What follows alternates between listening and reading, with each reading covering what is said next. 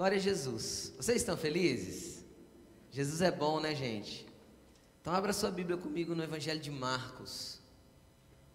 Evangelho de Marcos, capítulo 5. Glória a Jesus. O Senhor é bom, Ele reina, Ele governa, Ele é Senhor de todas as coisas, Ele é Senhor da tua existência. E é interessante que quanto mais nós nos rendemos ao Senhor, mais Ele pode fazer na nossa vida. E quanto mais Ele fizer na nossa vida, mais felizes nós seremos. Porque existe a boa, existe a agradável e existe a perfeita vontade de Deus. E é isso que nós queremos viver nele, amém? Quem quer viver toda a vontade de Deus aí diz amém. Louvado seja o nome do Senhor. Hoje eu, nós vamos falar um pouco a respeito de posicionamento. E eu não, não quero falar de posicionamento é, diante da, do entendimento de que, do posicionamento que eu tenho que ter no reino ou no propósito de Deus no qual Ele quer me usar. Não é isso. Eu quero falar um pouco a respeito de posicionamento diante das circunstâncias da vida. Quem aqui já levou um solavanco da vida aí que precisou ter, tomar um posicionamento aí? Levanta a mão. Todo mundo, né? A vida, a vida é assim. Por que a vida é assim? Porque a vida, Jesus falou assim, ó, no mundo vocês tereis o quê? Aflições. Mas não turbe o vosso coração, eu venci o mundo. Em outro texto ele, ele disse assim: Olha, eu deixo a minha paz, a minha paz eu dou, e eu não dou minha paz como o mundo dá. Por quê? Porque a paz do mundo é circunstancial. A paz do mundo depende de alguma coisa. A paz que o contexto do cosmos, o contexto da vida dá é conforme aquilo que eu estou vivendo, eu digo se eu estou em paz ou não estou em paz. E a paz que Jesus tem para dar, ela não está condicionada a nenhuma circunstância na terra. Amém? Quem entendeu o que eu estou dizendo? Quando nós estamos em Jesus, não são as circunstâncias da vida que tiram a nossa paz. Porque a nossa paz não está baseada nas circunstâncias da vida, porque não é a paz do mundo, é a paz de Jesus. Amém? E hoje nós vamos falar de um texto que eu já preguei ele algumas vezes. E eu gosto dele. Por quê? Porque mostra duas pessoas como personagens, além de Jesus. É uma história real. E eu quero lê-la com você, e eu quero é, decorrer algumas coisas com relação ao posicionamento dessas duas pessoas que se encontraram com Jesus. Tenho certeza que você não veio aqui nessa noite à toa. Ninguém vem a uma igreja, apesar de igreja não ser este lugar, igreja sermos o contexto de nós reunidos, mas ninguém vem a uma igreja sem querer encontrar Jesus, amém? Eu acho que se você veio aqui é porque você quer encontrar Ele ou pelo menos algo dele. Todos podem dizer amém? É, Marcos capítulo 5, versículo 21. Vamos ler. Vamos ler?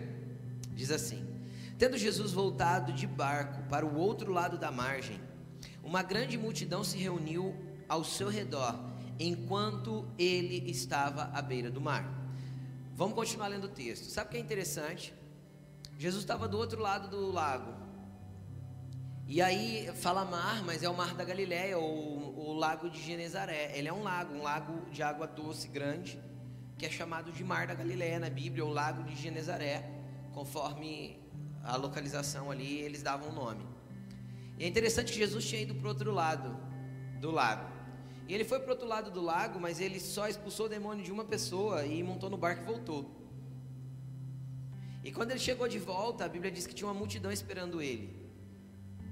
E esse texto é um texto que está escrito tanto em Marcos, quanto em Lucas, quanto em Mateus. E no Evangelho de Lucas diz que as pessoas o receberam com alegria.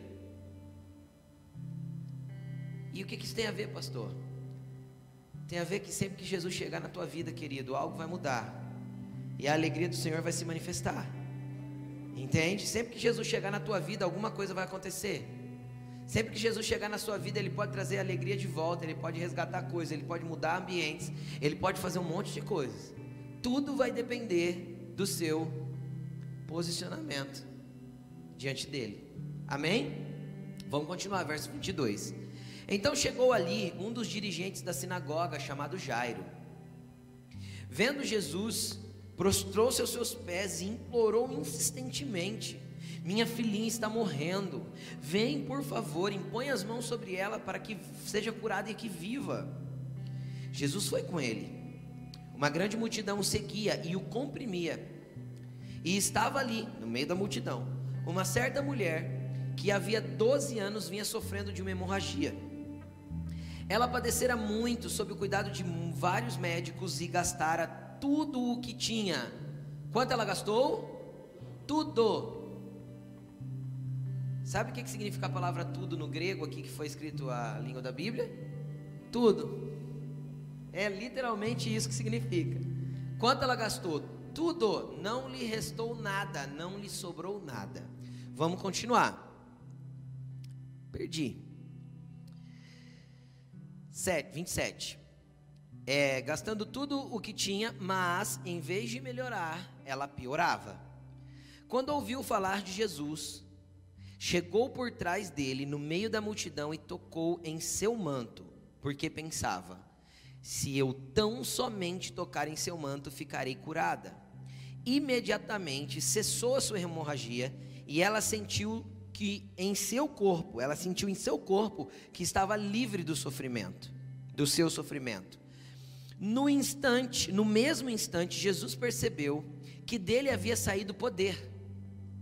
Virou-se para a multidão e perguntou: Quem tocou no meu manto? Responderam seus discípulos: Vês, a multidão aglomera ao teu redor e ainda perguntas: Quem tocou em mim? E é interessante que, dá uma pausa na leitura, é interessante que Jesus recebe um toque, esse toque não é comum. Não foi um toque como o resto das pessoas que o receberam com alegria. Foi um toque baseado em um posicionamento específico, que a gente vai ver daqui a pouco. E aí é interessante que ele para. Quando ele recebe esse toque, ele para e ele pergunta: Quem tocou em mim? E os discípulos que estavam em volta, né? Se fosse nos nossos dias onde as pessoas não têm reverência nem respeito por aqueles que são líderes, falavam assim: ah, tá tirando, né, Jesus? Tá tirando, né? Todo mundo te apertando, você vai falar quem te tocou? Os discípulos olharam para ele e falaram: Mestre, tá todo mundo te apertando. Tipo assim, foi uns 30 que te tocou. Jesus não estava falando desse toque. Jesus estava falando de um toque específico. Amém? que extraiu dele aquilo que era necessário ser extraído. Vamos continuar. E então, versículo 33. Mas Jesus continuou, 32. Mas Jesus continuou olhando ao seu redor para ver quem tinha feito aquilo. Então a mulher, sabendo o que tinha acontecido, aproximou-se, prostrou-se aos seus pés, tremendo de medo e contou-lhe toda a verdade. Então ele disse: Filha, a tua fé a curou. Vá em paz e fique livre do seu sofrimento. Enquanto Jesus ainda estava falando com a mulher, é óbvio, chegaram algumas pessoas da casa de Jairo, o Jairo que tinha chamado ele por causa da filhinha. O dirigente da sinagoga, e disseram para ele: Sua filha morreu. Não precisa mais incomodar o mestre. Não fazendo caso do que eles disseram, Jesus não fez caso da notícia ruim que chegou. Você entendeu o que está escrito aqui? Chegou a notícia ruim, sim ou não? Muito ruim. Sim? Uma menina de 12 anos. Muito ruim a notícia. Jesus não fez caso da notícia ruim. Não fazendo caso do que lhes disseram, Jesus disse ao dirigente da sinagoga: Não tenha medo, tão somente creia e não deixou ninguém segui-lo, senão Pedro, Tiago e João, irmão de Tiago. Quando chegaram à casa do dirigente da sinagoga, Jesus viu o alvoroço, com gente chorando e se lamentando em alta voz. Então ele entrou e lhes disse: Por que todo esse alvoroço e lamento? A criança não está morta, mas dorme. Mas todos começaram a rir de Jesus. Ele, porém, ordenou que saíssem. Tomou consigo o pai e a mãe da criança e os discípulos que estavam com ele e entrou onde se encontrava a criança. Tomou pela mão, tomou-a pela mão e lhe disse: Talita cumi. É uma palavra hebraica que significa: Menina, eu lhe ordeno, levante-se. Imediatamente a menina, que tinha 12 anos de idade, levantou-se, começou a andar, e isso deixou, os deixou atônitos. Amém? Preste atenção aqui em mim. Aqui nós temos dois personagens centrais, e eu quero começar falando a respeito de como Jesus vê as pessoas. Nós temos duas figuras centrais além de Jesus, ok? Que orbitam ao redor da história aí junto com Jesus. A primeira é um homem chamado Jairo, chefe da sinagoga. E deixa eu te explicar o que, que é isso.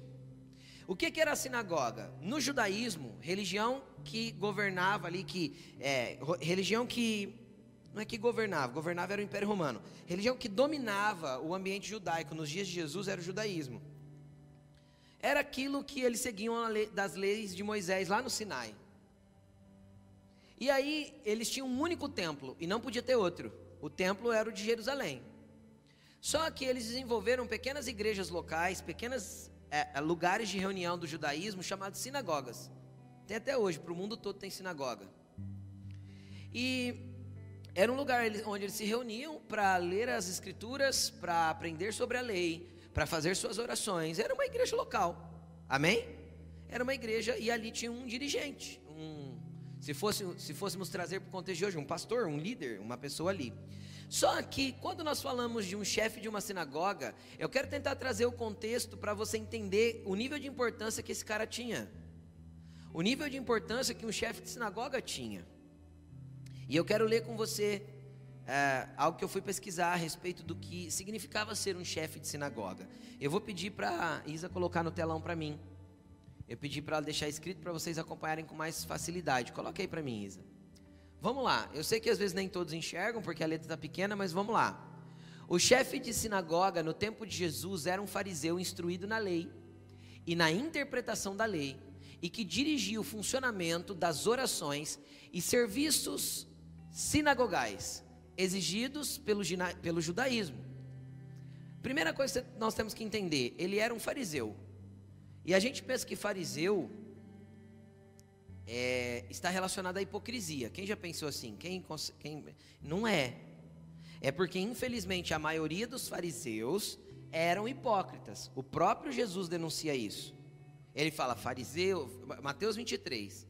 Mateus 23 é uma denúncia, o Mateus 23 inteiro é Jesus denunciando a hipocrisia dos fariseus e dos mestres da lei. O que, que era o farisaísmo? Era um título de estudo. Quando se estudava na lei e se tornava apto nela, você recebia uma nomenclatura, fariseu. Quem que era o fariseu? Era um cara estudado na lei. Então a primeira coisa, um chefe de sinagoga tinha que ser estudado. Ok? Se ele não fosse fariseu, ele não podia ser chefe de sinagoga. Então, se ele não fosse estudado dentro do contexto das leis ali judaicas, ele não poderia ser chefe de sinagoga. Continuando. Ah, assim, entendemos as competências do chefe da sinagoga. Estas eram a presidência da assembleia, ou seja, de quando eles se reuniam, a interpretação da lei, é, que aconteciam no dia do sábado, era o chefe da sinagoga que decidia sobre as questões legais, preste atenção nisso, administrando e julgando os fatos controvertidos com justiça. Era ele que abençoava os casamentos e também que tinha poder para decretar divórcios. Tem mais um pedaço. Ser chefe da sinagoga significava, em primeiro lugar, ter que zelar pela comunidade dos judeus e com o funcionamento do culto. Sempre era uma pessoa benquista e estimada por todos Devido à proeminência de sua posição na comunidade judaica, sua presença e trabalho adquiria grande significado como judeu exemplar e reconhecido. Então veja bem, pequenas causas que não iam para os tribunais romanos, que era litígio entre os próprios judeus, quem resolvia?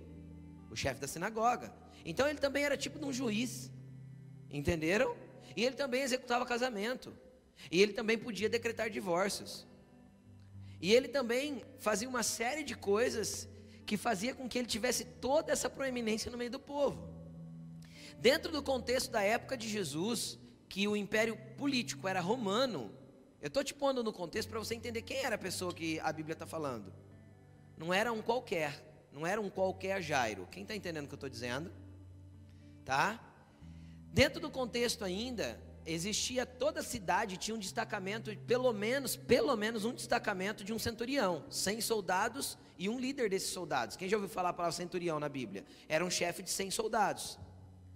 O centurião estava sujeito ao chefe da sinagoga e vice-versa. Um cooperava com o outro na segurança e na ordem da cidade. Entenderam? O centurião normalmente era extremamente ligado ao chefe da sinagoga. Por quê? Porque o chefe da sinagoga respondia pelo povo diante do centurião, que era o responsável pela ordem e execução das leis romanas. Entenderam? E o centurião, quando tinha que executar algo, não fazia sem falar com o chefe da sinagoga. Então, além de tudo, ele tinha um cargo político. Conseguem entender? Era um cargo espiritual que dava uma composição política dentro do contexto romano, que cuidava das, da, das cidades na época. Então, era uma pessoa extremamente importante. Nós não estamos falando de um qualquer da cidade, era quase um prefeito, era quase alguém que administrava a cidade no ambiente espiritual, é, de legislação das leis de Deus e fazia casamento. Era uma pessoa extremamente importante. Extremamente importante. E é interessante que a gente vê no outro extremo uma mulher que a Bíblia nem cita o nome. Não tem o nome dela na Bíblia. Quem ela era? A mulher hemorrágica. A mulher da hemorragia, a mulher que sangrava. É assim que a Bíblia chama ela, ela nem nome tinha. Uma desconhecida. Desconhecida de todos. Desconhecida até dos discípulos que relataram sobre ela. Era uma estranha, uma, entre aspas, qualquer. O que, que eu quero fazer você entender? Primeiro ponto. Deus não enxerga, Jesus não olha aparências humanas. Jesus não faz distinção entre o cara mais influente da cidade ou a mulher mais insignificante diante dos olhos dos homens.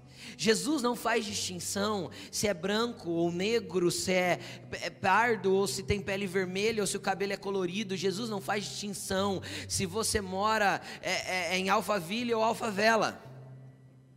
Jesus não faz distinção de classe social, não é o dinheiro que importa, não é os bens que você tem. Se você anda de carro zero, se você anda de ônibus, de, de não interessa para Jesus.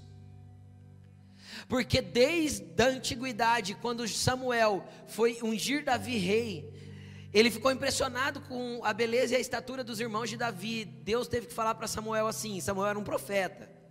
Para você entender o quanto nós somos encantados, entre aspas, com as aparências humanas e o quanto nós somos equivocados diante disso. Deus olhou para Samuel e falou assim: Samuel, não atente para a aparência. Eu não vejo como o homem vê. O homem vê a aparência, eu enxergo o coração.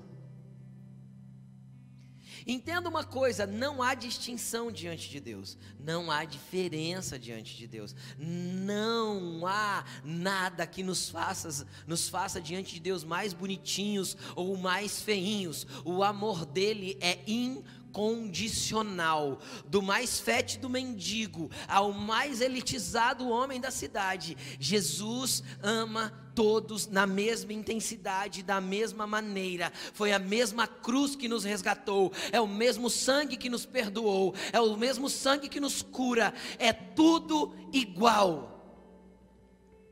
Sabe onde vai cessar todo o problema da humanidade? Com relação a discriminações, a preconceitos e a gritarias, cada um defendendo a sua classe, quando nós entendemos que classes não existem, quando nós olhamos para a verdade que é Jesus Cristo. Entende? Não existe, porque isso é coisa humana. Isso é concepção de pecado. Somos todos iguais diante do Pai. Ponto. Tua alma e teu espírito não tem cor, tua alma e teu espírito não tem dinheiro. Tua alma e teu espírito foi comprado pelo sangue de Jesus e o preço já foi pago. Nada vai fazer valer mais e nada fará com que valha menos. Será que você consegue entender isso? Jesus ama todos iguais. E chega ali, na presença dele, recebem a multidão recebe com alegria. E na multidão tem uma desconhecida e ela tinha gastado tudo o que tinha. Qual que era o valor econômico que essa mulher tinha no bolso? Nada. O que, que ela tinha? Nada. E Jairo era rico. E qual que Jesus atende? Os dois. Porque para ele não faz diferença nenhuma. E se nós queremos nos parecer com ele, tem que não fazer diferença nenhuma também. Se nós queremos nos tornar igual a ele, se nós queremos seguir o exemplo de Jesus, também não pode fazer diferença nenhuma. E ponto. As pessoas não podem ser definidas por aquilo que elas possuem ou pela, pela situação em que elas se encontram. Amém? Amém? Mas nós vamos chegar no posicionamento. O que que essa mulher vivia? Você entendeu bem de Jairo, ok? Agora vamos ao contexto da mulher. Pastor, quem era a mulher? A mulher era uma estranha, você já entendeu? A mulher sofria de uma hemorragia por 12 anos. Quem aqui já ficou doente alguns dias e teve que lutar com uma doença durante um tempo? Terrível, sim ou não? Eu não estou falando de dias. Eu estou falando que quando a filha de Jairo estava nascendo, essa mulher estava adoecendo. Entenderam? Faziam 12 anos que ela estava brigando contra essa enfermidade. Uma hemorragia, um sangramento que não cessava.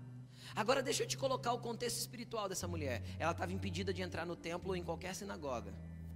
Porque uma mulher durante seu fluxo menstrual não podia entrar, ela, ela tinha fluxo constante. A lei proibia ela de entrar em qualquer assembleia que estivesse adorando a Deus. Então ela estava proibida. Segundo ponto, ela não podia tocar ninguém. Todo mundo que ela tocava se tornava impuro até a tarde e a pessoa tinha que fazer um ritual de purificação para poder voltar a entrar no templo, poder voltar a adorar a Deus. Então era uma pessoa que todo mundo se esquivava dela. É a mesma coisa que hoje você soubesse que a pessoa está com Covid. É a mesma coisa.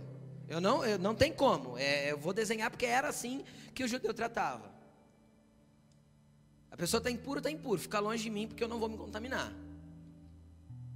Esse negócio de se tornar impuro era tão sério, só para vocês terem uma ideia, que quando uma pessoa morria, só os parentes tocavam no corpo. Porque qualquer outro que tocasse no corpo se tornava impuro e tinha que fazer um ritual de purificação no final da tarde. Ninguém queria fazer isso. Entendeu? Então era a mesma essência do que você souber que uma pessoa está com Covid hoje. Você dá cinco passos para trás e fala, fica longe, por favor. Era assim que essa mulher vivia há 12 anos. 12 anos. Na cadeira que ela sentava, ninguém podia sentar. Os utensílios de casa que ela tocava, ninguém podia tocar. Relacionamento sexual ela não podia ter. A cama que ela dormia, ninguém podia deitar, e nem tocar na cama, e nem sentar na cama. E impedida de estar na presença de Deus. Essa era a situação dela. E dinheiro? Zero. Acabou tudo que tinha. Essa era a situação dessa mulher. Só que aí ela ouve falar de Jesus. E aí eu quero começar a falar do posicionamento dessa mulher primeiro. A primeira coisa que nós temos que entender se essa mulher fazia 12 anos que ela sangrava, indiscutivelmente ela era anêmica. Muito anêmica. Sim ou não? Sim. Não tinha reposição de ferro. Não tinha noripurum para tomar. Entendeu? 12 anos de sangramento. Extremamente anêmica, fraca. E mais uma coisa, ela não podia entrar na multidão. Por quê? Porque se descobrissem que ela estava avançando na multidão para tentar chegar em Jesus, cada um que ela tinha tocado, ela tornava impuro. Automaticamente a multidão podia se revoltar contra ela, ela podia ser morta apedrejada, porque ela saiu imundiçando todo mundo. Esse era o contexto dela, mas deixa eu te explicar uma coisa. Ela não parou no contexto, ela não parou na situação, ela não parou na doença, ela não parou na fraqueza. Por quê? Porque ela tinha um posicionamento diante daquilo que ela cria. ou nós caminhamos com uma base sólida a partir daquilo que cremos, ou qualquer circunstância na vida vai nos parar. E eu estou pregando isso para a geração mais mimimi que já nasceu sobre o planeta Terra. A geração que mais se ofende com qualquer coisa, com qualquer palavra é colocado para baixo. Qualquer tipo de conversa que a pessoa não gostou, ela já fica bicudinha e já fica revoltadinha. Então, se as circunstâncias da vida nos param, ainda a gente não entendeu a caminho de quem a gente está indo, em direção de quem a gente está avançando, para encontrar quem a gente está indo. Aquela mulher não parou na fraqueza, agora eu fico imaginando. Quem aqui já teve a oportunidade de enfrentar uma multidão para tentar chegar em um lugar? Eu já. Nunca, gente. Vocês nunca foram num. Por exemplo, vou dar um exemplo, num show, e você quer chegar lá na, no parapeito. Cara, vai tentar entrar. Para sair do fundo e chegar no parapeito demora horas às vezes, porque você tem que ir esbarrando, empurrando, pedindo licença. E isso precisa de energia, e isso é o que aquela mulher não tinha. Ela teve que romper, primeiro a multidão, ela teve que romper o medo. Por que o medo, pastor? Porque se alguém descobrisse que ela estava em sangramento, ela não, ela, ela corria o risco de ser apedrejada, tanto que quando ela toca em Jesus e o poder sai, ela sente que o corpo dela mexeu. Jesus para, quando Jesus para, a Bíblia diz que ele começa a procurar quem tocou ele, não é isso que nós lemos? E aí ela vem se prostra aos pés dele, tremendo de medo, a Bíblia diz. Porque do mesmo jeito que a virtude saiu para curar, das mãos do cara que estava do lado de Jesus poderia sair a primeira pedra para condená-la. Você entende que Jairo estava do lado de Jesus? O cara que poderia decretar a morte dela estava do lado de Jesus. Ela não ligou. Não é que ela não ligou, ela ligou. Ela pôs tudo em questionamento. Mas ela entendeu que ela tinha que tocar em alguém que poderia fazer alguma coisa por ela. Agora eu quero levantar essa pergunta: o que tem nos parado? O que barra a sua fé? Qual que é o medo que te trava? O que te faz desistir de continuar avançando? O que te faz parar de vir na igreja? O que te faz parar de orar? O que te faz parar de ler a Bíblia? Cara, é o teu posicionamento de continuidade diante de toda e qualquer circunstância da vida que vai fazer a diferença entre aquele que recebe de Jesus o que ele tem para dar, ou melhor, aquele que tira de Jesus aquilo que ele quer liberar sobre a nossa vida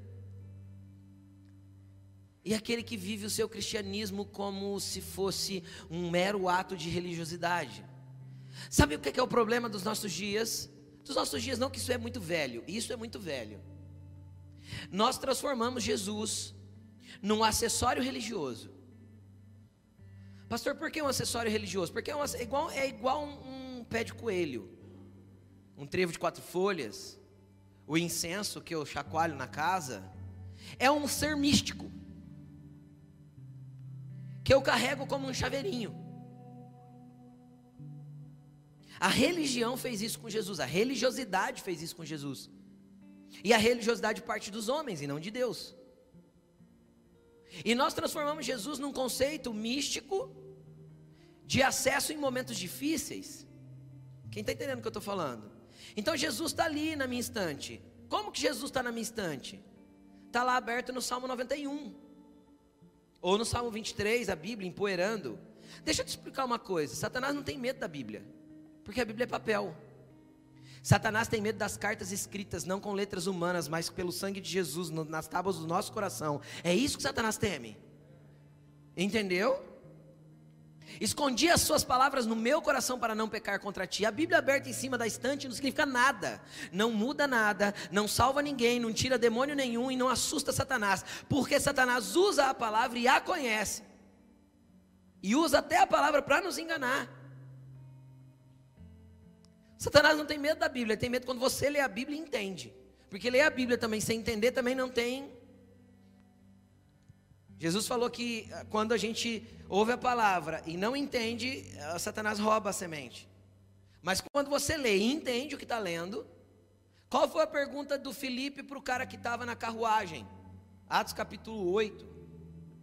Entendes o que lês? O que, que o cara da carruagem respondeu? Como eu vou entender se ninguém me explicar? Felipe falou assim: Eu posso explicar. Ele falou: Entra aí. Explica para mim. Quando nós lemos e entendemos, isso começa a preocupar Satanás. Por quê? Porque as mentiras dele vai começar a perder efeito na nossa vida. E qual é a mentira de Satanás? É você não consegue, você não tem força para romper a multidão. Qual é a mentira de Satanás? Você está condenado, você sangra já há 12 anos. Qual é a mentira de Satanás? Você está doente, você vai morrer. Qual é a mentira de Satanás? Você não vai conseguir chegar em Jesus. As pessoas não vão deixar. Qual é a mentira de Satanás? Você vai ser apedrejado, você está contaminando todo mundo. Então, o nosso posicionamento diante das aflições da vida é que vai definir o que vamos viver com Jesus e o que não vamos viver com Jesus. Você pode ter conhecido até hoje uma religião, e você tenta acessar esse ser místico quando você precisa de alguma coisa. Jesus quer que você o conheça, para que você passe a caminhar com Ele.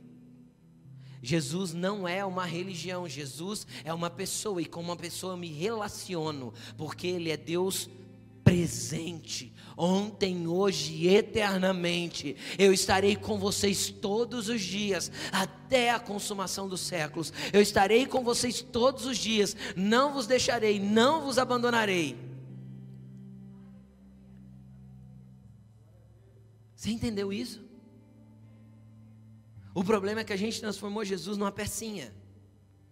Eu vou vivendo a vida e vou deixando a vida me conduzir e vai chegar um dado momento que alguma coisa na vida vai dar errado. Ah, eu sou evangélico. Então agora eu vou fazer campanha. Porque afinal eu preciso mover de alguma forma esse ser místico para fazer alguma coisa por mim. Campanha não move o braço de Deus, não, querido. Posicionamento move mais poderoso do que qualquer campanha, é você ser posicionado constantemente e diariamente. Faz quantas campanhas você quiser. E você pode ir cheio de campanha para o inferno. Chega lá com todos os diplomas de campanha que você tiver. Satanás não vai ter medo das campanhas. Porque a campanha foi feita para você. E Jesus quer você. Só que você não quer Jesus, você quer o que ele pode fazer. Entenderam? Então Jesus não é esse pingente que eu carrego e que no momento que eu preciso eu aciono. Jesus é teu pai, teu amigo, teu companheiro fiel, teu ajudador, o Senhor da tua vida. Ele é tudo para nós. Ele é o meu rei, ele é o meu Senhor. É ele que manda, eu obedeço. É ele que diz, eu só sigo a voz dele. É ele que dá o caminho, eu só vou pelo caminho que ele está apontando. É ele que é a verdade, eu só me encontro com ele. É Ele que é a vida, e toda a minha vida gira ao redor dele. Ah, pastor, você é pastor. Não. A nossa vida sempre foi assim. Sempre foi assim. Só que eu, eu permaneci posicionado. E porque a gente permanece posicionado, Deus começa a querer usar a gente. Deus não se impressiona com 100 metros rasos. Deus se impressiona com a maratona da vida de continuidade. Consegue entender ou não? Não é a velocidade que importa para Deus, é a constância, é o posicionamento de continuidade. É diante de todas as aflições da vida eu permanecer no lugar que estou, com Ele, diante dEle, para Ele insistir e continuar. Sabe o que é interessante? Tiago capítulo 1. Irmãos, tenham por motivo de grande alegria o fato de vocês passarem por diversas provações quem aqui já ficou super contente porque estava sendo provado? Estava passando pela prova. Tem alguém? Então que o Espírito Santo nos ensine a ficar contentes com isso, porque é uma orientação bíblica. Não só Tiago ensina, Paulo também ensina. Não lembro onde, não vou citar porque eu não lembro. Mas eu sei que tem uma orientação de Paulo igualzinha de Tiago. Irmãos, tenho por motivo de grande alegria passar por diversas provações. Por quê? Porque a prova da vossa fé, a prova do quê? Da vossa fé.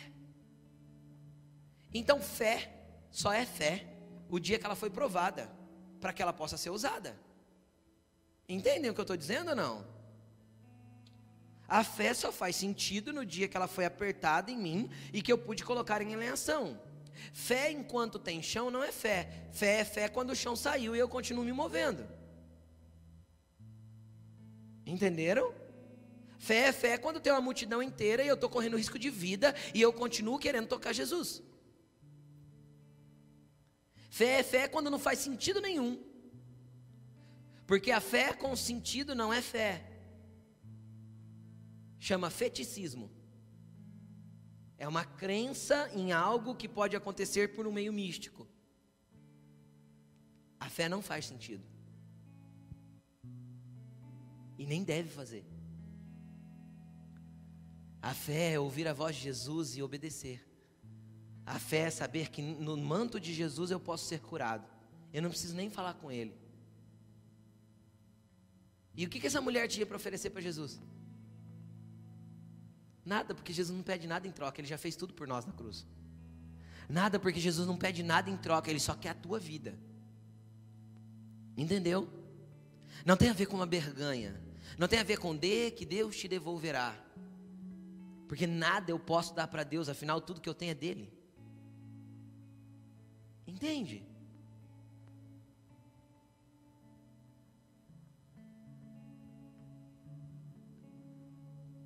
E aí, aí a gente tem o outro cara.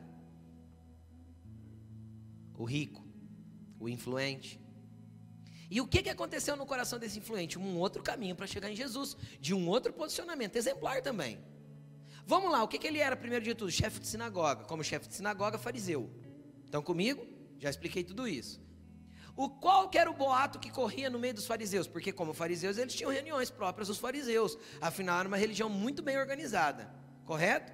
Com certeza tinha as reuniões em Jerusalém para trazer os relatórios, sem dúvida. Essas coisas existiam. Existia um lugar que os fariseus se reuniam, se reuniam que chamava Sinédrio. Era o lugar próprio da reunião dos fariseus. Tinha um lugar só para isso. Então essas reuniões existiam. Jairo ia? Sim ou não? Claro, é óbvio. Então vamos falar a conversa que saía a respeito de Jesus no meio das reuniões de Jairo. Ele é herege, ele é um falso profeta. Ele se diz filho de Deus. Ele se coloca como Deus. Ele perdoa pecado. Outro dia eu estava na casa lá e veio um aleijado e ele falou que o pecado do cara estava perdoado. Onde já se viu, só Deus pode perdoar pecado. Essa era a conversa e o bate-papo entre os fariseus com relação a Jesus. E Jairo ouvia tudo isso. E às vezes até participava das conversas. Vocês não têm ideia do que está acontecendo na Galileia, região de Jairo. Era onde Jesus começou o seu ministério. Vocês não viram o que está acontecendo lá. Eu acho que vocês deveriam ir lá ver melhor. Quantas vezes os fariseus saíram de Jerusalém e subiram para Galileia para ver o que estava acontecendo no ministério de Jesus? Era à toa? Não, havia um incômodo terrível pela presença e pela movimentação do ministério de Jesus no meio dos fariseus. E Jairo era um desses caras. Só que aí, cara, chegou um momento na vida de Jairo que ou ele se rendia, ou ele se dobrava, ou ele abaixava a bola, ou ele se rendia ao, a, à autoridade, ao governo de Jesus, ou ele ia ter que sepultar uma criança. Aí vem o conceito da arrogância, da presunção e do preconceito. Quem aqui tinha preconceito de crente antes de virar crente? Levanta a mão. Pouco, hein? Seja sincero comigo, gente. Quem aqui pensava ruim de crente antes de virar crente? Levanta a mão. Um monte de gente pensa ruim de crente, pensa ruim de pastor. Até conhecer Jesus. A hora que conhece Jesus, fala assim: Uau, eu não quero largar esse negócio nunca mais. Porque a gente tem preconceitos, a aparência do homem faz muito sentido para nós e nenhum sentido para Jesus. E Jairo era lotado de preconceitos a respeito de Jesus. E aí eu fico imaginando como uma pessoa influente na cidade. Quantas pessoas não foi visitar a filha de Jairo doente e falou assim para ele: Jairo, cara, você viu o que Jesus está fazendo? Porque na tua concepção e na minha, Jesus é Deus, amém? Na concepção de Jairo, quem que ele era? Um homem, entende? Jairo, você viu o que, que o Jesus está fazendo, cara? Só que Jairo tinha um monte de informação a respeito de Jesus, um monte de informação equivocada. Quem aqui já conheceu uma pessoa e pensava uma coisa dessa pessoa e depois que você conheceu, você viu que a pessoa era completamente diferente? Ah, todo mundo, essa todo mundo. Tem como. A gente conhece e vê que não tem nada a ver daquilo que você ouviu falar antes. Tudo que você tinha ouvido falar faz sentido nenhum. Esse, esse era Jairo. E aí eu fico imaginando Jairo conversando com a esposa, a esposa falando assim: Vai, Jairo, fala com ele, quem sabe ele pode fazer alguma coisa pela nossa filha, chorando, aos prantos. Uma mãe, uma menina de 12 anos. E Jairo duro, ele é um herege. Ele se coloca na posição de Deus, onde já se viu. Cara, mas um dia, Jairo teve que se posicionar. E tem um versículo que eu aprendi isso com o Vitor, que eu acho muito interessante o entendimento que ele teve, não sei se foi ele que teve, se ele ouviu de alguém também. Tem um versículo que diz assim, ó, Jesus fala que ele é a rocha, e ele fala assim, ó, aquele que cai sobre essa rocha será despedaçado, mas sobre quem esta rocha cair virará pó. Jairo teve que virar pó. Consegue entender? Jairo teve que chegar num momento de chegarem nele e falar assim: a tua filha morreu. Cara, não existe notícia pior. Quem é pai e mãe sabe o que eu estou dizendo. Não existe notícia pior do que receber a notícia que uma criança de 12 anos morreu. Sim ou não? Quem é pai e mãe aí, concorda comigo? Sem dúvida, sem dúvida. Não existe notícia pior. Cara, Deus teve que permitir as, situa as, as situações da vida, as aflições da vida. No mundo tereis aflições. Deus teve que permitir que as aflições da vida fosse apertando Jairo, apertando Jairo, apertando Jairo, apertando Jairo. E Jairo não se lançou sobre a rocha, porque quando eu me lanço sobre a rocha, eu quebranto meu coração. Eu me despedaço na presença dele. Jairo esperou que a rocha caísse sobre ele. Quem está entendendo o que eu estou dizendo? Ele teve que ser esmiuçado, virar pó. Então não espere, cara, antes de se render. Não espere as coisas ter que virar pó, ter que se desintegrar. Não espere a vida virar morte, para depois você recorrer ao Rei dos Reis. Posicione-se antes. Porém, se você já está numa situação onde a tua vida é morte, onde aquilo que você tinha como excelente virou desgraça, é só ir para os pés de Jesus. A Bíblia diz que Jairo, nós estamos falando do chefe da sinagoga, o chefe da sinagoga. Quem está entendendo o que eu estou dizendo? Ele chega, se lança nos pés de Jesus e implora: Por favor, a minha filhinha está quase morrendo. Você entendeu quanto tempo ele deixou a coisa acontecer? A menina morreu enquanto ele estava indo buscar Jesus hora que não dava mais, hora que ele não tinha mais saída, hora que ele não tinha mais solução, hora que não acabou os recursos todos. Então ele resolveu correr para Jesus. Não espere os seus recursos chegarem ao fim, querido. Jesus te quer hoje. Você entendeu? Jesus te quer hoje. Não espere chegar no limite do limite, porque pode ser que se torne tarde demais. E aí eu fico imaginando, ele se prostra, se quebranta, desce ele se rende, ele joga orgulho, ele joga preconceitos, ele joga todos o que tudo que ele sabia a respeito de Jesus, ele joga fora. Ele vai lá, se dobra e fala: Por favor, faz alguma coisa. Minha filhinha está morrendo. Jesus olha para ele e fala assim: Eu vou com você. Vamos lá, na sua casa. Vamos ver sua filha. Cara, mas no meio do caminho alguém para Jesus. Eu fico imaginando o desespero de, de Jairo, porque eu entraria em desespero. Começa a imaginar. Quem já teve a impressão que Deus está se atrasando para fazer alguma coisa? Jairo teve a impressão que Jesus estava se atrasando. Jairo teve a impressão que aquela mulher não podia parar Jesus. Quem é ela? Eu sou o Jairo.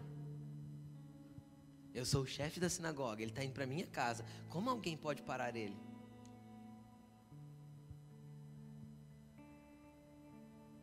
Porque quem subirá ao Monte Santo do Senhor? Se não é aquele que é limpo de mão e puro de coração. O que, que eu preciso para entrar na Sua presença? Ser puro de mão e limpo de coração. O que, que eu preciso para ser um libertador? O que, que aconteceu com Moisés lá quando a sarça ardeu lá? No, queimava, mas não se consumia. Quem lembra? Moisés põe a mão no seu peito. Aí ele tira a mão, a mão tá leprosa, porque o coração de Moisés era ruim. Então a verdade do coração dele se manifestaria nas ações. Consegue entender? Então Deus fala para ele: então vai, Moisés, põe de novo. E quando ele põe de novo e tira, então a mão sai limpa, porque Deus naquele momento purifica o coração de Moisés para que ele pudesse ir para o Egito. Mas quando ele saísse do Egito, as ações dele não fizesse ele dominar sobre o povo, mas fizesse ele liderar o povo para um lugar em Deus. Entenderam? Então Deus quer um coração puro, Deus quer um coração sensível, Deus quer ações limpas, Deus quer posicionamento correto diante de todas as circunstâncias da vida. Pastor, como eu vou saber que posicionamento eu tenho que ter em cada situação que a vida me colocar? Primeiro passo, você tem que ter um relacionamento com Jesus. Pastor, como eu faço para me relacionar com Jesus? Primeira coisa, oração. Oração é diálogo, não monólogo. Então você fala e Jesus responde. Um, dois, três. Você fala e Jesus? Isso. Pastor, eu não ouço Jesus. Às vezes porque a sua oração fala tanto que você não dá tempo para ele falar. Você entra no quarto já com tudo decorado e você fala, fala, fala, fala, fala, fala, e não espera ele responder. Pastor, eu entro no quarto, eu falo três minutos com Jesus e eu não tenho mais nada para falar. Quem já passou por isso? Todo mundo, gente. O que, que eu faço? A hora que acabar as palavras. Fala para ele assim, igual Samuel falou. Pode falar que o teu servo ouve. Eis-me aqui. Senhor, eu estou aqui para te ouvir. Pastor, e se ele não falar? Volta no outro dia. E volta no outro dia de novo. E no outro de novo. E de novo. Aí abre a Bíblia, porque na Bíblia ele já falou. Então já está escrito. E leia. Pastor, eu leio a Bíblia, pastor. Não entendo nada. Quem já leu a Bíblia e não entendeu nada, levanta a mão. Todo mundo, tá vendo? Você não é ET porque está acontecendo. E o que que você faz? Continua lendo a Bíblia. E lendo a Bíblia. E aí você vai falar assim, Espírito Santo, eu sei que foi o Senhor que inspirou todas essas palavras a serem escritas. E eu sei que você está aqui, dentro de mim. Vem ler comigo. Então aí, de repente, aquilo que você não entendia passa a fazer sentido. E quanto você vai se manter posicionado nisso? De hoje até o dia que o fôlego de vida sair das suas narinas e você for levado para a eternidade com Jesus. Porque é o teu posicionamento, é a tua continuidade, é, é, é o teu avanço que vai fazer você viver tudo o que Jesus tem para você. E continua e continua e insiste, e insiste e ora e lê e busca e aprende e se desenvolve em Deus. Pastor, eu não tenho tempo para orar. Mentira. Pega o relatório semanal do seu celular e vê quanto tempo você gasta nele, que você vai ver que sobra tempo de oração. É que você não prioriza, porque eu só valorizo, eu só priorizo aquilo que eu valorizo. Quem aqui ama Jesus, fala amém, levanta a mão. Sabe como se soletra amor?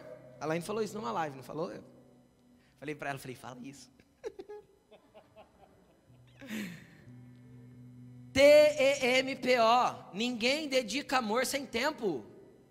Você diz que ama Jesus e não reserva tempo para Ele. Teu tempo para Jesus é domingo à noite, duas horinhas na igreja. Você não ama Jesus, não, cara. Jesus é o teu pingente da sorte.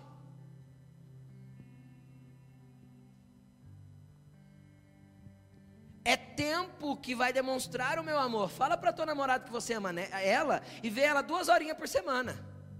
Vê o que ela te responde. Se para ela tiver tudo bem, então para Jesus deve estar tá bom também. Fala para tua esposa que você ama ela ou para o seu marido que você ama ele, mas dedica duas horinhas só para ele por semana. Vai dar certo? Tem casamento que subsiste assim? Seja sincero.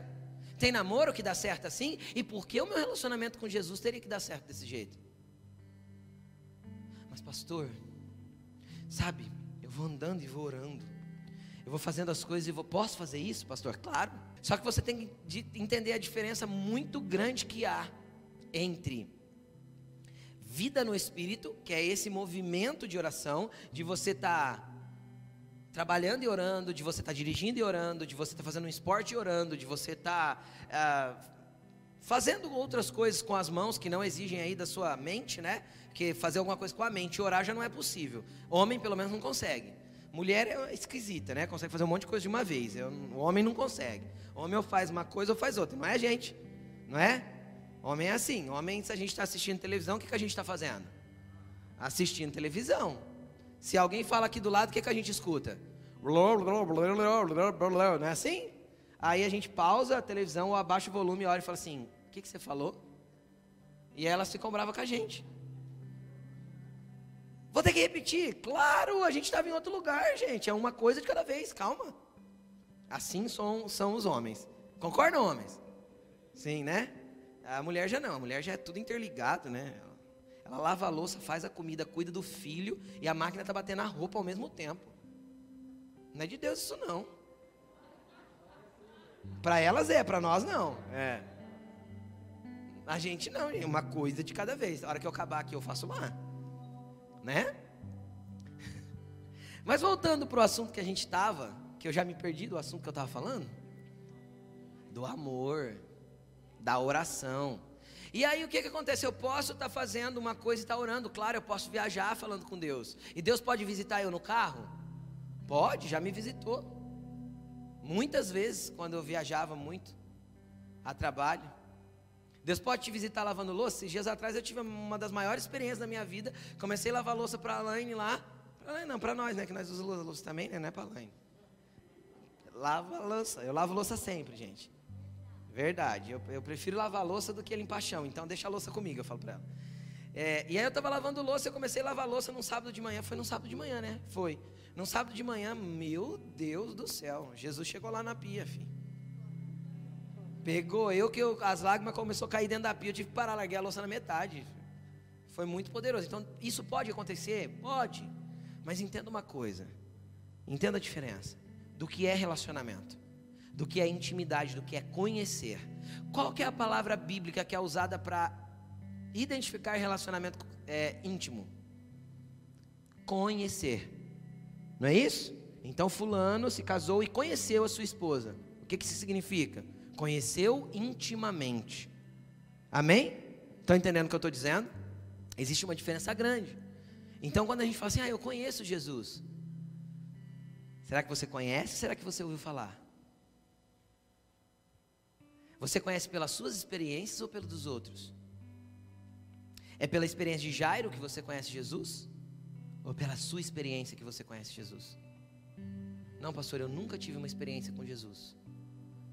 Posicionamento. Eu posso andar o dia inteiro com a Laine, a gente pode fazer um monte de coisa juntos. A gente esteve juntos o dia inteiro? Sim ou não? Sim. A gente conversou o dia inteiro? Sim. A gente pode ter trocado alguns carinhos durante o dia? Sim. É o mesmo que eu entrar no quarto e fechar a porta para ter um secreto com ela? Não. Não é. Assim é com Jesus. Agora deixa eu te explicar uma coisa. É só no secreto que se gera coisas com Jesus. Porque é só no secreto que eu posso conceber coisas para aquilo que Deus quer que eu manifeste. Porque a, a concepção do secreto, o que, que é uma gravidez? É a manifestação pública daquilo que foi gerado no secreto. É ou não é? O que, é uma gravidez? É uma manifestação pública? Alguém consegue tampar a barriga? Quando a mulher está até envergada, né? Nos últimos dias anda até assim, não anda? Alguém consegue tampar uma barriga dessa? Não tampa, não esconde, não tem como. A gravidez é uma manifestação pública de algo que aconteceu na intimidade. Sabe o que, que você vai gerar para Jesus? Sabe o que vai sair de você? Sabe aquilo que vai brotar de você e vai abençoar as pessoas? Sabe aquilo que vai sair para fora e vai tocar o coração das pessoas? Só pode ser gerado no ambiente de intimidade. O bate-papo com Jesus durante o dia não vai gerar isso. Entendeu? Mas quando você vai para o secreto, Deus pode colocar dentro de você coisas que abençoará nações. Mas é só o posicionamento de continuidade que vai fazer a sua vida ser transformada. É só você pegando a sua fé e exercitando ela. Quando? Quando não tiver chão para pisar, quando não tiver lugar nenhum para sustentar a tua fé, quando não tiver onde se agarrar. E deixa eu te explicar mais uma coisa. A nossa fé não é para fazer tudo que a gente quer. A nossa fé é para nos manter em Jesus mesmo quando nada do que a gente quis aconteceu. Você entendeu o que eu disse? A minha fé, a sua fé não é para Jesus fazer o que a gente quer, porque aí ele seria mais um pingente religioso. Que eu acesso na hora que eu preciso de alguma coisa. A nossa fé é para nos manter em Jesus, mesmo quando nada do que a gente quis aconteceu. Pastor, e por que não acontece? Por que Deus não faz? Porque às vezes não tem propósito que Deus faça, não tem nada a ver com o que Ele quer que você viva. E você está pedindo para viver uma coisa que não é para você. Se Ele é pai, Ele sabe o que é melhor. Quem que é filho? Levanta a mão. Todo mundo, gente, lógico.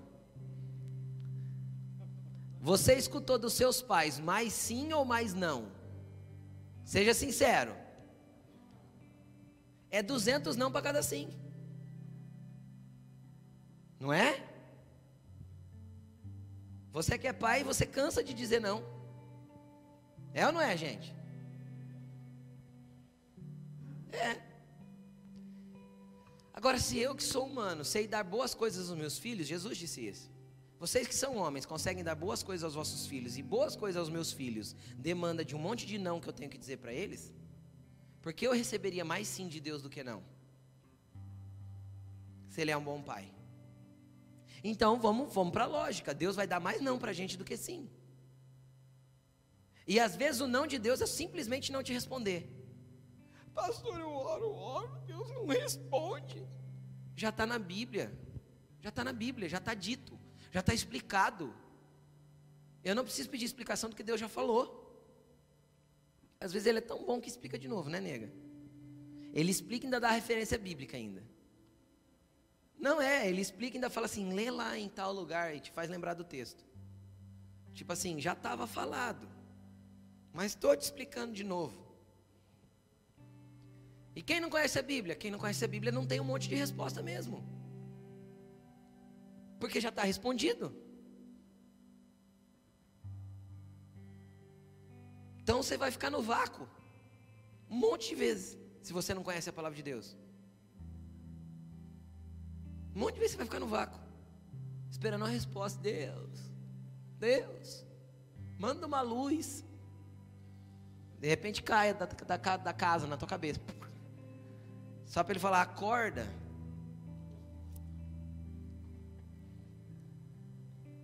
Vai para a palavra, já tem um monte de coisa dita. Viva o que está nela. E aí você vai ouvir a voz de Deus concordando com tudo aquilo que está escrito. É assim.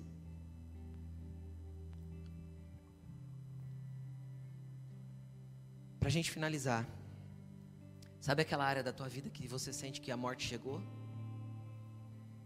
Sabe aquela área da sua vida que parece que a morte dominou? Eu quero usar as palavras de Jesus. Não tenha medo. Somente creia. Não tenha medo. Somente creia. Espera aí que eu estou resolvendo um caso aqui com uma mulher que tocou em mim. Eu não estou atrasado. Eu não estou atrasado. Deus está dizendo para você. Você entendeu? Calma. Só permanece crendo. Entendeu, Jairo? Não deixe de crer. Então Jairo até ali tinha aprendido a se rebaixar, mas ele ainda não, não tinha aprendido a ter fé. Jesus teve que dar um breque ali, esperar um pouquinho, para que pudesse olhar para ele e falar: Cara, só continua crendo, entendeu? Aí sabe o que é interessante? Jesus pega toda aquela multidão e fala assim: Ó, agora parou, parou, ficou todo mundo. Não quero ninguém comigo. Ele olhou para os outros nove discípulos, tinha doze, não era? Ele olhou para nove dos discípulos e falou assim: Galera, segura a multidão aí. Não é para vir ninguém comigo. Pedro, Tiago, João, por favor, vem interceder. Chegou lá na casa de Jairo, estava lá a gente chorando. Ai, menina morreu. Jesus falou assim: sai todo mundo, por favor. Jairo e mamãe. Mamãe não tem nome na Bíblia também. Vem. O que, que Jesus fez? Pegou dois que criam três que intercediam, concordando com a fé deles, e foi para o ambiente do milagre. Deixa eu te falar. Tira a multidão de pessoas que dizem que você não vai conseguir, que não vai dar certo, que isso não vai ressuscitar. Para de andar com quem te inveja. Para de andar com quem quer mal. Para de andar com quem te afasta de Jesus. Para de andar com quem fala que igreja é furada, é bobeira. Para de andar com quem desestimula a tua fé. Para de andar com quem falar que já morreu, entende? Sabe os que falaram para Jairo que já tinha morrido? Jesus falou: vocês não vão ver o milagre. Não vão, porque milagre é para aqueles que creem, milagre é para aqueles que estão acostumados a ver milagre, milagre é para Pedro, Tiago e João que sobe para a transfiguração e quer fazer cabaninha para ficar lá. É para esses os milagres, é para quem crê em milagre que tem milagre. Só que para isso você vai ter que tirar certas pessoas. E quando essas pessoas é porque eu acho que você não tem que achar nada, eu, eu creio na palavra do meu Deus. Ele verdadeiramente tomou sobre si todas as minhas dores e todas as minhas enfermidades. Todas! Todas não é metade, é todas. E eu vou continuar crendo. Pastor, e se Deus não curar? Se Deus não curar, você não vai ficar frustrado com Deus. Jesus entrou no tanque de Betesda, tinha ali, estava escrito assim na Bíblia, ó.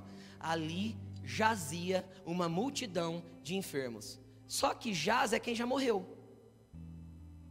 Não é? Não é? Aqui jaz, porque já está morto. Então Jesus entrou lá e fala, a Bíblia diz que tinha uma multidão morta. Um cara saiu de lá andando, um. E o resto da multidão, Jesus não curou por quê? Porque não tem a ver com o meu querer e nem com o querer do homem tem a ver com Ele. E não tem a ver com o meu querer o método. Quem aqui já tentou restringir o método para Jesus? Jesus, eu quero, mas tinha que ser assim, tinha que ser assado. Eu já tentei. Você também já deve ter tentado.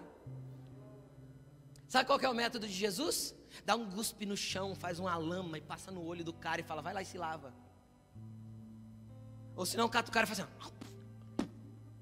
no olho. Jesus cuspiu no olho do cara e falou para ele: vai se limpar que você vai voltar a ver. Ah, cara, dá licença, não tem a ver com a gente. Você consegue entender isso? Jesus vai agir na sua vida do jeito que ele entender que é melhor para você, porque eu sei que pensamentos tenho sobre vós, pensamentos de bem não de mal, para dar o fim que vocês esperam. Mas o fim é aquilo que a gente espera, mas o caminho é ele que desenha. Porque os teus caminhos são mais altos que os meus caminhos, e os teus pensamentos são mais altos que os meus pensamentos. Então, não, às vezes, o meu caminho que eu idealizei aqui é uma porcaria diante do caminho que Deus traçou. Às vezes eu estou esperando, igual Namã esperava. Lembra que Namã esperava que, que Eliseu saísse para fora, está escrito desse jeito na Bíblia. Eu esperava que o profeta saísse para fora, invocasse o Senhor seu Deus e colocasse a mão sobre o lugar infectado e eu fosse curado. No entanto, ele manda eu mergulhar nesse rio lamacenta aí. O método não é nosso. Você entendeu? Porque o método é o melhor método para quebrantar o nosso coração, para tirar o nosso orgulho, para tirar a nossa arrogância, para tirar a nossa presunção. Porque se a gente passar pela prova e não gerar o que Tiago diz que ela tem que gerar, a prova é para quê? Para que vocês sejam maduros, íntegros, sem de nada ter falta. Então, se não está gerando, Deus vai permitir que continue até que a gente se quebrante, até que o Jairo vai lá e se prostra, se lança e fala: tá bom, tá bom, eu me rendo, não dá mais. Aí faltava fé para o Jairo, aí a menina morre no meio do caminho. Aí Jesus fala assim: cara, ó, continua crendo, estou com você, você não está mais sozinho, entendeu? Você não está caminhando sozinho mais, estou contigo, só continue crendo, nós vamos chegar lá. A menina só dormiu, entendeu?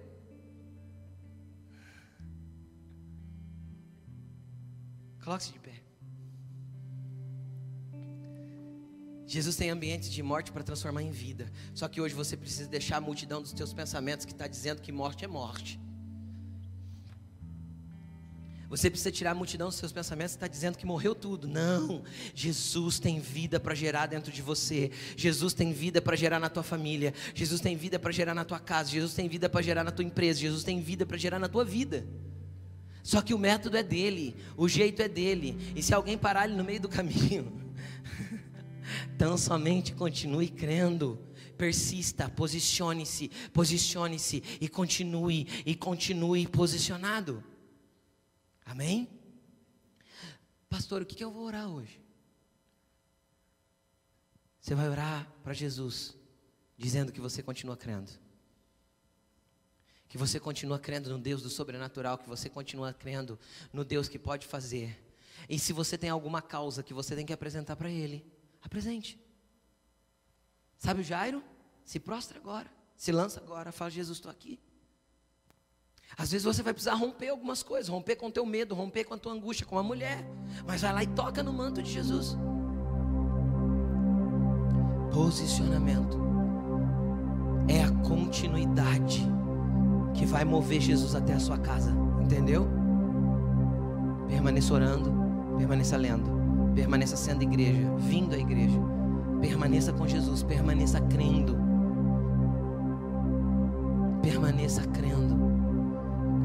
Feche seus olhos e comece a falar: Senhor, eu preciso de mais fé. Se te falta fé, peça. Senhor, eu preciso do dom da fé. A fé é um dom espiritual, peça. Senhor, dá mais fé para nós. Dá mais fé para mim.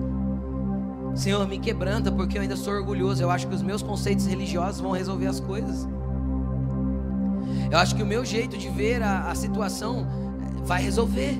Eu ainda sou igual a Jairo, eu sou presunçoso, orgulhoso, acho que é os, os meus preconceitos de religiosidade que vão determinar como o Senhor vai agir.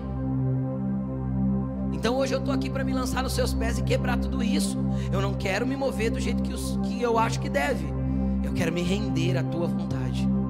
Eu quero me render às suas paradas no meio do caminho. Eu quero me render, Senhor, às suas palavras para mim permanecer crendo, permanecer acreditando. Comece a falar com Jesus, querido. Comece a falar com Jesus. O Deus que faz o céu